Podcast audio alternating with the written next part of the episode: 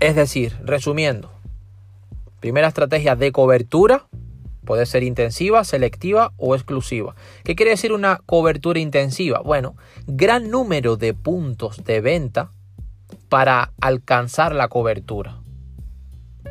Así que piensa en tu mente si necesitas poner muchos puntos de venta o si tienes bastantes puntos de, de, venta. Porque esa estrategia de distribución es sobre todo cuando la utilizan de manera intensiva.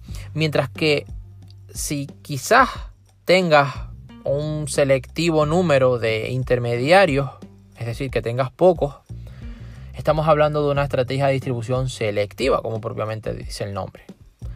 Ahora, para esas empresas que tienen un único minorista, por ejemplo en un área geográfica, es decir, que el fabricante tiene mucho control, va a tener mucho control, es una estrategia de cobertura exclusiva.